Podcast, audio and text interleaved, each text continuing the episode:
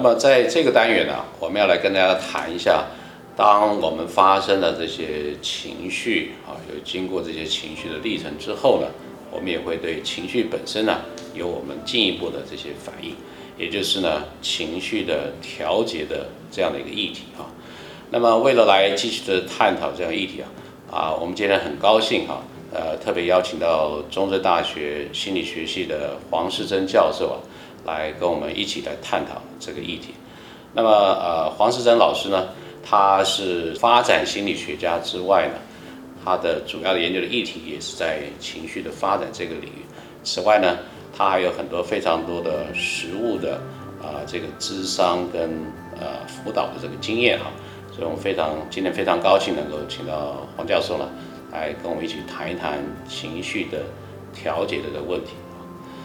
就说我们在呃面对自己的情绪的时候，有的时候啊，我们会希望能够更进一步的强化我们已经产生的情绪，想要让对方知道我现在的当下的感受是什么。但是也有很多的时候，我们在社交的这个场合，觉得呃太过分的表达一个情绪，并不是非常的恰当，而希望能够压抑它或者是缓和它哈。就是呃，那此外呢，就是说。啊，所以怎么样能够适当的配合我们所在的社交的情境，然后发出自己的情绪，这恐怕跟我们在人际之间的互动啊，啊是否能够非常的顺畅成功啊，扮演了一个重要的角色。那另外呢，就是说，当我们在进行这个呃情绪调节的时候，啊，不管是压抑或者说是让它增强，有的时候也会对我们自己的身心的状态造成的一些影响。啊，所以从这个简单的介绍可以知道，说情绪的调节实际上是一个蛮复杂的心理的这个历程哈。啊，就这一点我们想说先来跟呃黄世珍教授请教一下，就是我们应该怎么样来看待情绪调节？我当成一个历程的话，它可能是怎么样的一个情况？是不是请黄老师来跟我们说明一下？嗯，情绪调节的历程在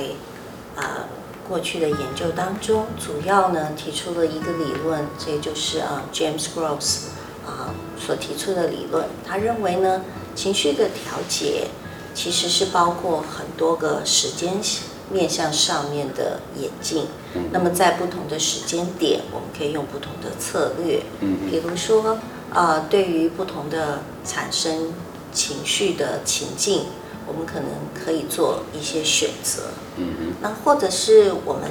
选了一个特定的情境事件，在发生的过程当中，我们也可以对这样的情境进行所谓的调节，嗯，也就是说，我们也有可能改变或者是调整啊事情的演变跟发生，嗯那么还有的时候呢，我们可能会在情绪发生的过程当中。啊，甚至于情绪还没有发生之前，我们把我们的注意力做一个啊分散或者是整合、聚焦的动作。嗯。那么因此，我们的注意力也会让我们注意在让我们产生不同的情绪的事件的成分上头。那么还有的时候呢，我们会对于啊事件或者是当事的啊其他的人。啊，进行所谓的认知的重新的评估。嗯嗯。那么这些呢，都会让我们啊减少负面的情绪的产生。啊，这也是呢主要的情绪调节的啊这个部分。是。那么当然，我们有些时候情绪还是就产生了。嗯。那么对于已经产生的情绪，我们也可以在行为上面或是情绪反应上面进行。一些调节，比如说，我们可以抑制脸部的情绪表现，让表情不露出来。嗯，或者是说呢，我们可能让自己的这个身体的状况跟我们的情绪的要发生的面向产生不一样的方向。比如说，我非常的兴奋，我很想要跳起来，但是我发现我可能不能在。教室里面跳起来，所以这时候呢，我可能会抑制我的身体的或是行为上面的动作。嗯那么这些呢，都是情绪调节的啊很多的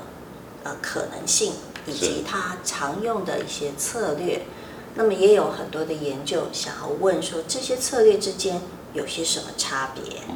啊，那所以我们刚刚也讲过几个主要的策略，我们稍微整理一下。比如说啊，重新评估被认为是还不错的，也是比较有效率的策略。是。那么同时呢，它也很可能在情绪还没有发生，或者是没有完全发生的时候呢进行。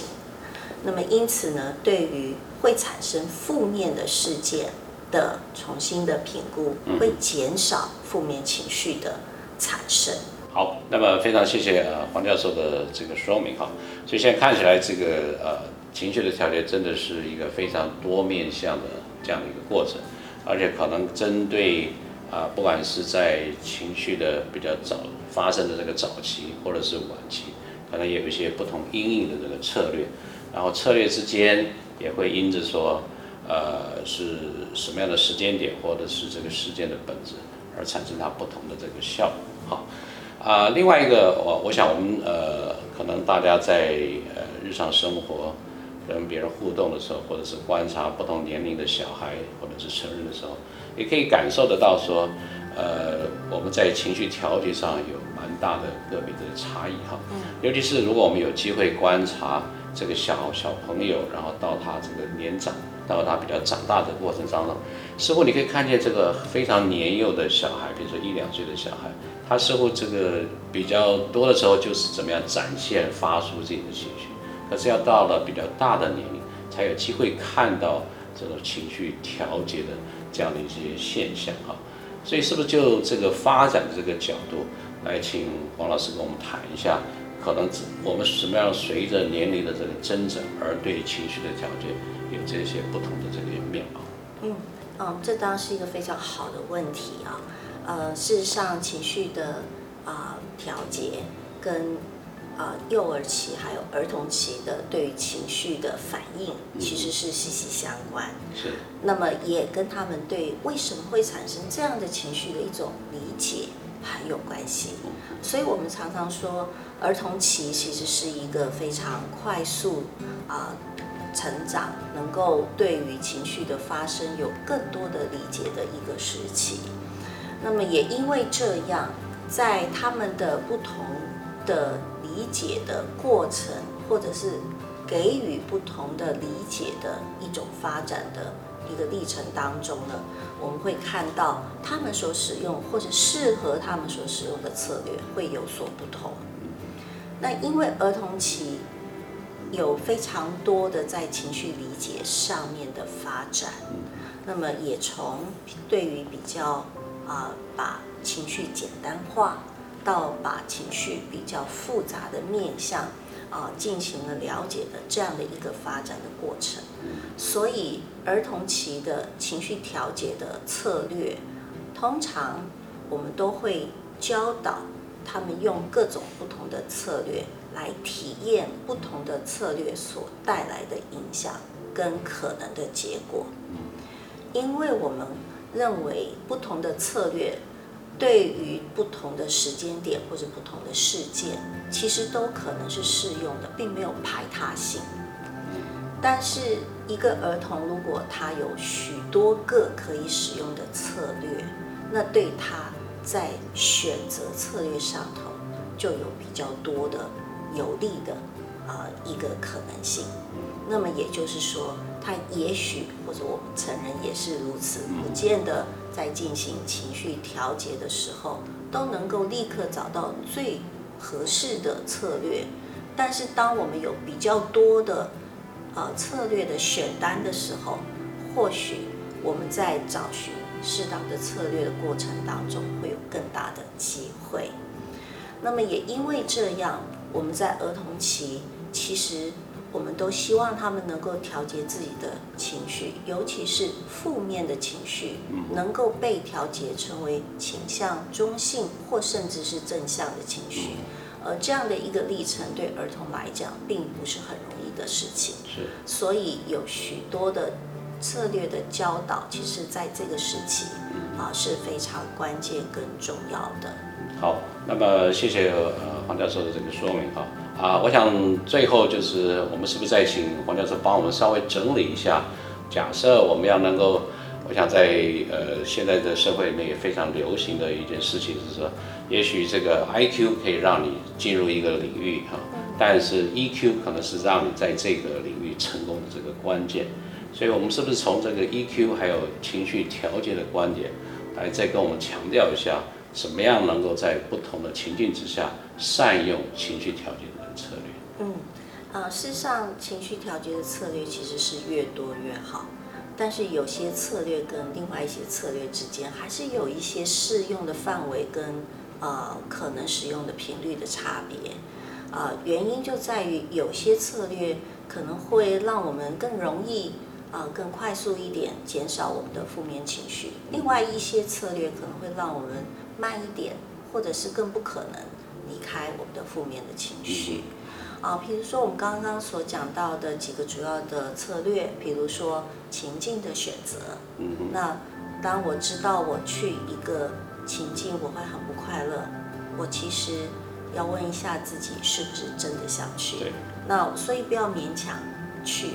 一个不喜欢啊，可能会产生负面情绪的情境。对，啊、另外呢，我们也可能会啊、分散我们的注意力，譬如说我们去啊、把我们的啊、这个对负面情绪的注意力啊、把它分散转移到其他的事件上是头，甚至于很积极的去从事一些呃活动，让我们的正向情绪能够发生。所以，当我们把我们的注意力转移到比较积极正向的时候呢，很可能我们对于负向的情绪也就进行了很啊、直接的调节。是，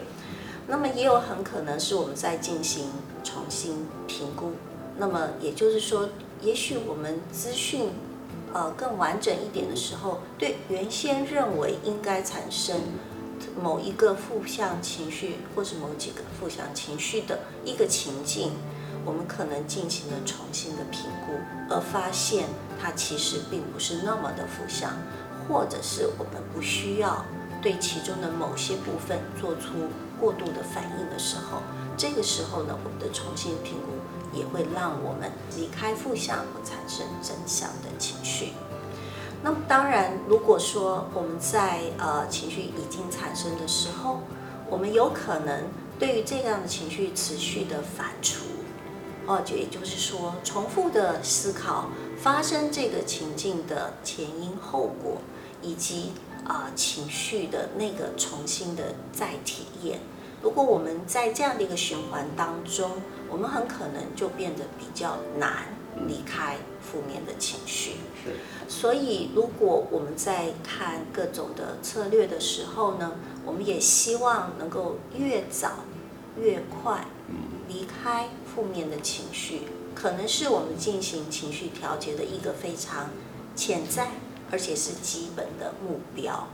那么当然，如果我们的情绪已经产生了，我们如果从身体或者是行为上面做一些减少它的表达或表现的话，也会让我们原先的负面的情绪变得比较减少。那么也就是说，如果我非常非常的生气，我把我的生气完全的表达出来，这未必会让我减少我的生气。嗯哼，但是如果反过来，我很生气，但是我的啊、脸部的表情或者行为的动作看起来不像是那么生气的话，其实我也会觉得没有那么生气。那当然，这涉及到我们的身体的部分，譬如说我们的自主神经的系统的反应，可能就跟啊我们刚刚所讲的这些情绪的反应的以及情绪的调节有关系。那么还有呢，就是我们的杏仁核，如果我们的反应或者我们的行动啊、会把我们的所有的情绪都表现出来，我们的杏仁核未必能够舒缓，嗯，可能要用其他的方式来减少它的过度的活跃的一个现象。对，那么这样的时候呢，才会产生比较有效的情绪的调节。那么过往呢，我们也有非常多的研究来探讨啊情绪调节的策略。这个部分呢，啊会影响到前面的几个有关于情绪的成分的啊一个啊被调节的可能性。啊，比如说我们在前面讲到情绪的成分的时候，有讲到情绪的反应可能涉及到啊生理，比如涉及到脸部的表情，啊，比如涉及到我们的思思想，我们认为是什么样的情绪，那么这些部分呢，都可能会被我们的情绪调节所改变。那我们也可能呢，啊，影响到我们最终的我们跟整个环境的一种关系。所以情绪调节可以说是一个影响非常巨大的一个成分。好，